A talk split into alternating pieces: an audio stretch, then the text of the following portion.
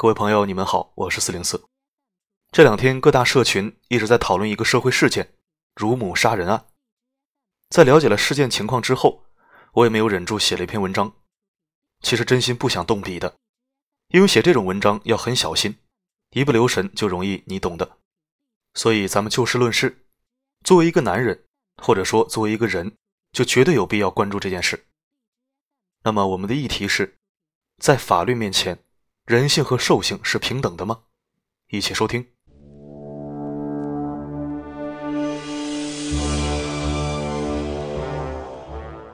事情大概经过是这样的：考虑到大家都很忙，我做最简单的陈述。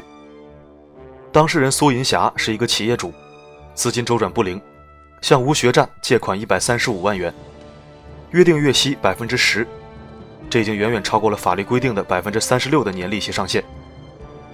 借款人已经还款一百八十四万元，还将名下价值七十万的房产贱卖抵债，还剩最后十七万欠款，公司实在还不起了。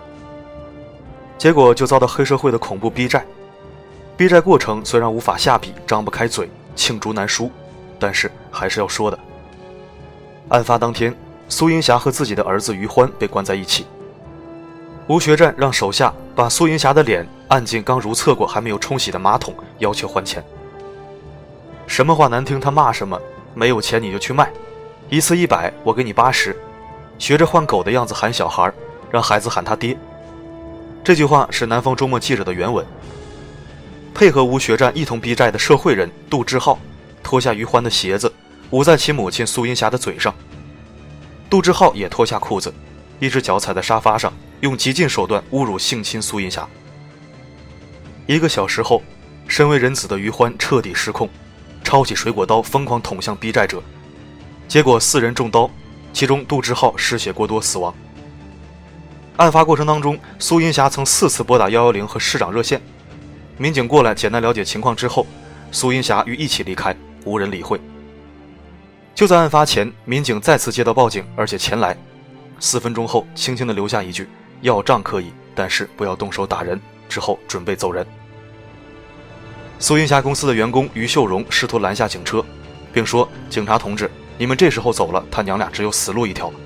他娘俩要是死了怎么办？你们要走就把我压死吧。”什么都可以缺席，法律判决却如期而至。杜志浩的家属提出，于欢构成故意杀人罪，应判处死刑立即执行，并索赔八百三十万余元。二零一七年二月十七日，法院以故意伤害罪判处于欢无期徒刑。对于于欢的律师提出的正当防卫观点，法院的答复是：虽然当时于欢的人身自由受到限制，也遭到对方的侮辱和辱骂，但对方未有人使用工具，在派出所已经出警的情况下，被告人于欢及其母亲的生命健康权被侵犯的危险性极小，不存在防卫的紧迫性。好的，事件大概过程就是如此。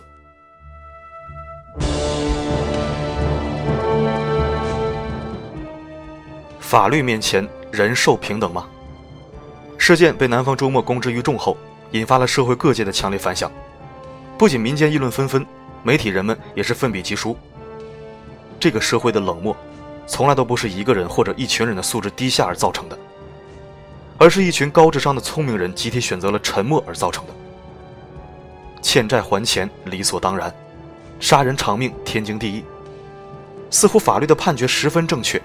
正确的毫无人性，正确的冷血无情，就好像找到了杀人犯，确定了杀人犯，捕获了杀人犯，枪毙了杀人犯，这个事就解决了一样，简单粗暴，短平快，没有对本因的追查，没有对人性的思考，没有对真相的追问，也没有对道德的透析。是不是只要恶人被杀死了？那么，他对受害者极尽凌辱而触犯的非法拘禁罪、侵犯人身安全罪、猥亵性侵罪以及践踏尊严、侵犯人权这些道德罪就可以不用追究了？你是不是又要给我搬出来什么“人命关天”这一套陈词滥调来反驳我呢？如果法律不为好人兜底，如果法律也保护恶人，那么我还相信法律干什么呢？如果在法律面前善恶平等，或者说人兽平等？那么何必选择去做一个善良的人呢？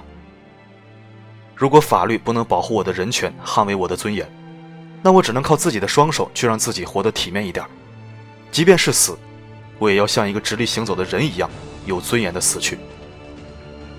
当然，我并不清楚被凌辱的这对母子是否是多么干净的好人，最起码我看到了他们正在努力的偿还，并不是现实当中一分不给的老赖。我理解被人欠钱不还的郁闷和气愤，但这并不代表我就可以用如此丧尽天良、罄竹难书的方式去讨债。百分之九十九的债务都还了，如果还剩百分之一，那么我会考虑等一等，因为如果对方不想还钱。根本就不可能从牙缝里给我挤出这百分之九十九来。况且，放贷人和黑社会似乎配合的十分默契，手法纯熟，相当专业。谁是好人，谁是坏人，还用我多废话吗？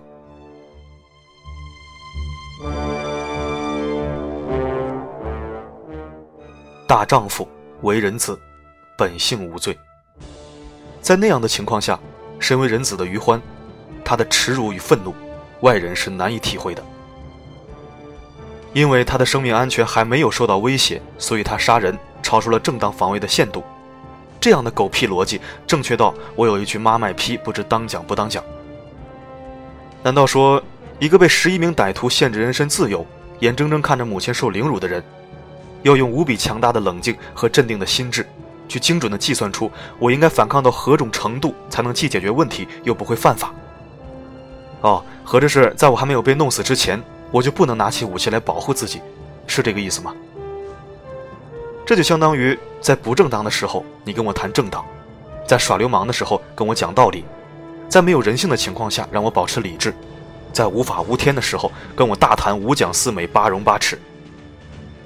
我不相信天底下能有这样的男人，可以忍受有人极尽凌辱地对待自己的妻儿和父母，更何况是当面实施。在我个人的原则底线里，别说凌辱、欺负都不行，因为我是男人。再退一万步说，我是个人呐。四零四一直以暖男形象面向读者，经常标榜着自己的理智和客观。但假如我是余欢，那么黑化之后的我，或许会比余欢更加残暴，也不好说，酌情而定吧。大丈夫为人子，保护家人是本能。你可以说我的行为构成犯罪。但是我的本性是无罪的。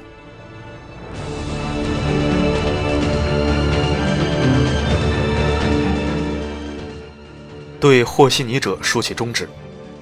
每次社会事件引起舆论反响的时候，都会出现一波和稀泥者。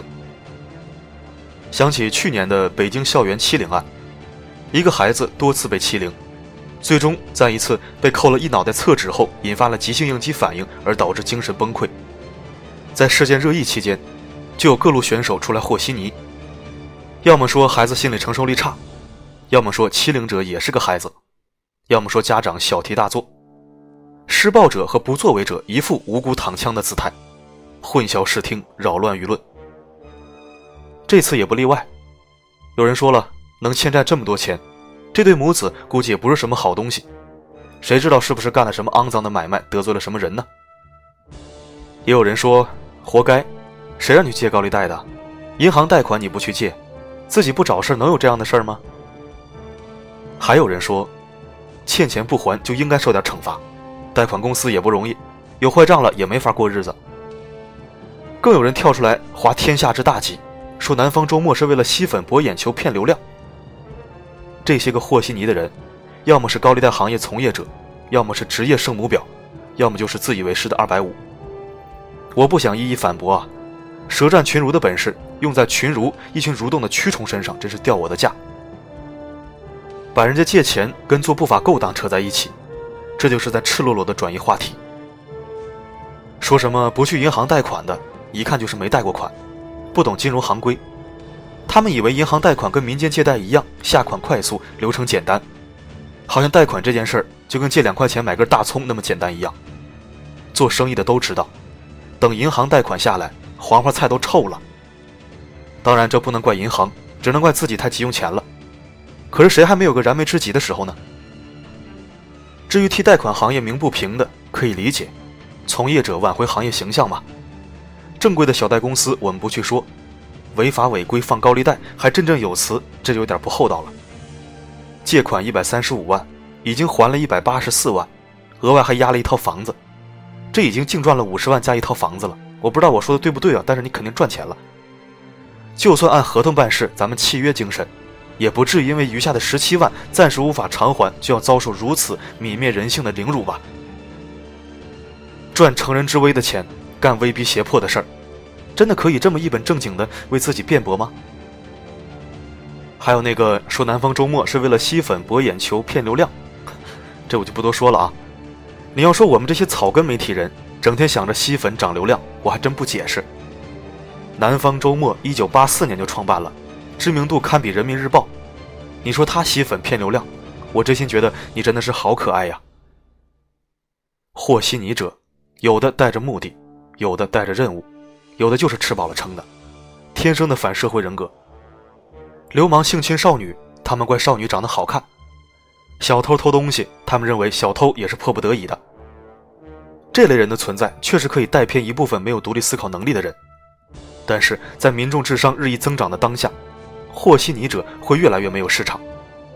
在很多大型媒体的评论里就可以看到，这样的人如同过街老鼠，人人喊打。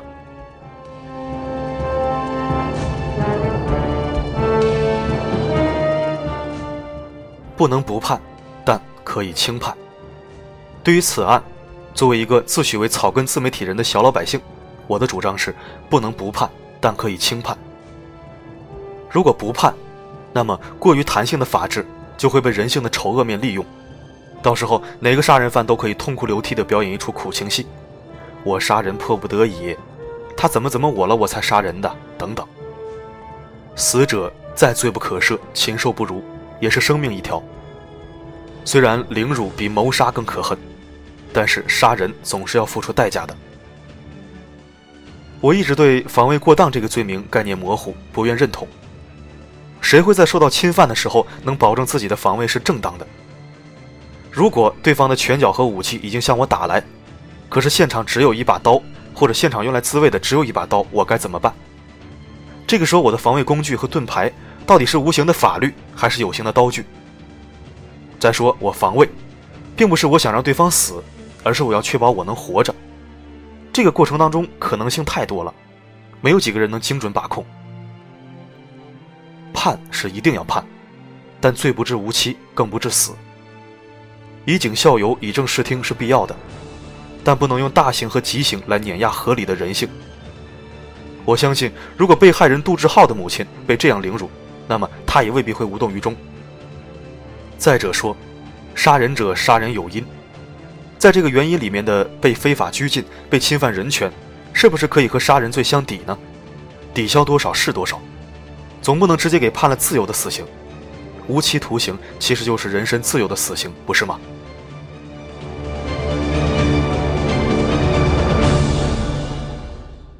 最后，我有几个小疑问，也可以是小建议。这个疑问或许无人可答，建议或许也无人采纳。说与不说在我，全当我个人絮叨。猖獗的非法高利贷乱象是否应该整治一下了？银行贷款流程复杂，是否应该优化？当然，劣质的借款人导致坏账也很可恨，是否要健全征信审查机制，少一些中间环节虚假包装的套路？借贷金融是否应该加强监管？还有一个我最最想问，但是又不好大声问的问题：以后我快要被逼到绝路的时候，我还可以相信幺幺零吗？他们到底是跟谁一伙的？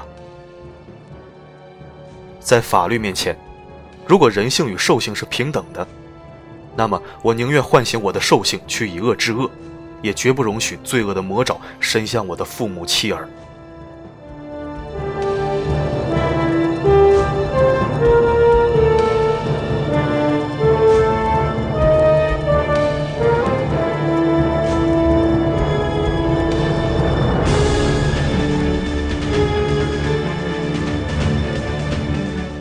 感谢收听今天的温暖声音，我是四零四。如果喜欢我的声音和文字，欢迎关注公众号。今天的播送就到这里，我们下期再会。